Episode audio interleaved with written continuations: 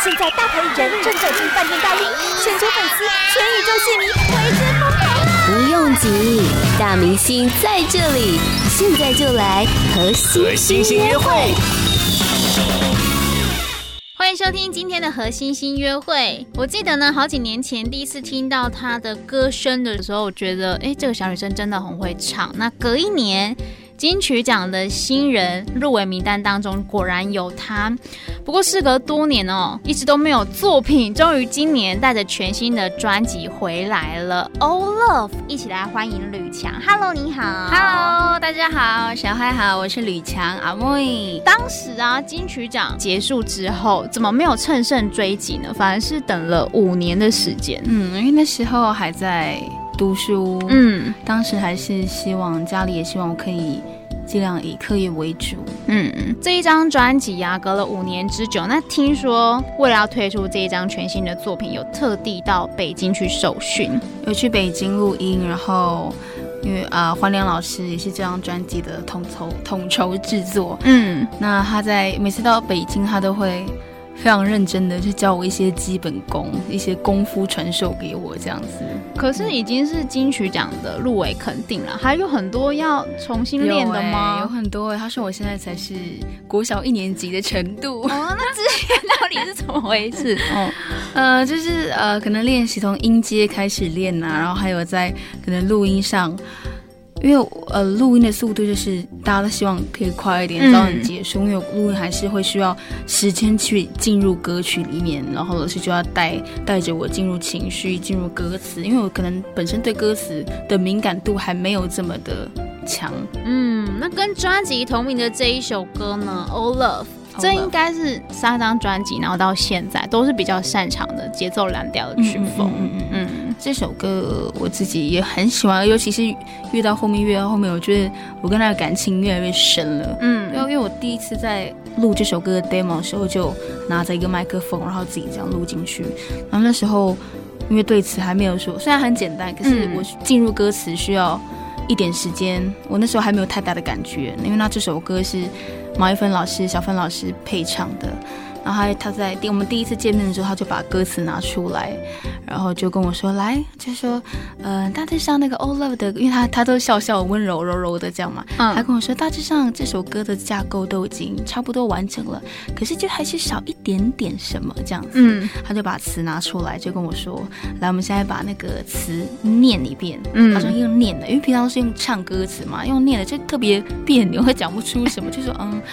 爱让人更大胆，爱让人更更更烦。他说：“嗯，不，不是这样子，你要带情绪下去，嗯、情绪下去，你要把那个看不见的字也讲出来，然后就变成爱让人更大胆，就是你这种感觉。可、嗯、是真的念过一次之后，然后去录音室唱，哎，奇怪，就是突然就抓到了。”的那感觉，就是我自己也会在里面鸡皮疙瘩。嗯，对啊，是还蛮奇妙的。老师真的很厉害。这首歌其实歌词没有很多，它只有八句，但是八句歌就把爱这件事讲的很完整，而且他可能讲的不只是男女的爱啊，甚至是家人朋友或者是。对土地，甚至是对宠物，都可以套路进去，但是就不知道跟大家听的时候会有不一样的感觉。嗯，嗯好，下面这一首《爱无所谓》这首歌也是请来了 Margie 弟弟特别为你跨刀制作的。其实这首歌完全不是长这个样子，本来，嗯，对啊。然后有一次。呃，我们就约在他家里面的录音室来去讨论一下，嗯，歌怎么进行啊，怎么安排，结果就完全变了另一另一种样子。我觉得老师真的非常厉害，就是他很有很多他的 idea 在里面。嗯、他虽然讲话都是温温温温柔柔的，可是他就对他的作品就是很执着。你说你在就是面对歌词的时候投入需要花比较多时间，嗯、哪一首歌对你来说你真的是觉得说天啊，我真是看不懂？呃，我觉得专辑里面。录最快的是《Oh Love》，嗯，录最久不像话，就刚刚讲到的，因为不像话也是小芬老师配唱的，但是这首歌我们就没有那么的顺利，而且在录制过程中，因为小芬老师都小小的嘛，可是就是一直没有很顺利的录下去，老师就感觉有一种温柔的压力蔓延过来，这样子就自己会很紧张，就会一慌张之下，那个歌就很更难进入状况，嗯，对啊，因为这首歌可能我一开始。在唱 demo 的时候，他们觉得我是 demo 唱的不错，可是之后正式来录的时候，他们都要我找那个感觉，可是就回不去了，嗯，就一直以我自己的 demo 为范本，可是又回不去了，对，对啊，就是可能像是呃一些轻重音啊，或者是字的重点放在哪里，我有点抓不到那时候。嗯其实这一张专辑我听下来，我会觉得有一种 all in 的感觉，就是梭哈了，因为曲风太多元了，就是多到大家就是买这张专辑，大家可以听到饱，就是听到各种曲风，嗯、就是有 EDM 的，嗯、然后有比较 rock 的，嗯、然后但对有 R&B 的，那种复古感的也有比较。呃，那种暗黑系的非主流电子的也有，对啊。你在录这些歌的时候，会不会觉得为什么唱片公司要把我逼成这样子？呃，因为呃，我就是也才刚刚加入艾贝克斯嘛，大家都是，大家都就在收歌过程中，大家都在想说，到底什么样的歌曲适合我？嗯，然后我们就录了很多很多个 demo 歌，大家觉得哎奇怪，嗯，这个好像也不错，那这个好像唱起来也不错，哎，这个也可以，就我们都。都来试看看，这样子就是好像也成立，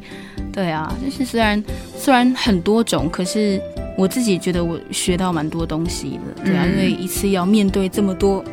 不不同个性的新朋友们，是。如果在演唱会上面呢，因为像这些曲风嘛，完全不一样，在演唱会上面，你会觉得这一首歌，我觉得是大魔王，嗯，有这样子的作品吗？大魔王，就是我唱完这首歌，我演唱会就你知道整个松了。我我其实我觉得不退蛮难唱的，它是一首呃比较正面、比较励志的、嗯、很摇滚、很前面的歌曲，可是它它的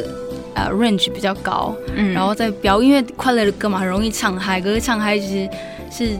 很容易忘记自己在干嘛，就可能会破音啊、破调什么。因为我在录这首歌的时候，其实也盯了一阵子。嗯，嗯，明年一月份就可以去见证，是不是真的是大魔王，还是说已经克服了？你有一个售票演唱会，大家真的好久不见，在明年的一月二十七号，嗯，就有我的个人售票演唱会，叫做《从零开始》。因为这张专辑对我来说真的是完全是打掉从零，真的是从零开始。在十一月二十五号开始售票，在 iPhone 大家都可以买得到，希望大家可以来支持吕强，看一下这五年当中吕强做了哪些改变啊、呃！在我自己的脸书或者是 IG 都会有活动相关的消息，希望大家可以来追踪一下吕强，知道接下来会有什么事情会发生。谢谢大家，谢谢你来到节目当中，谢谢小孩，谢谢。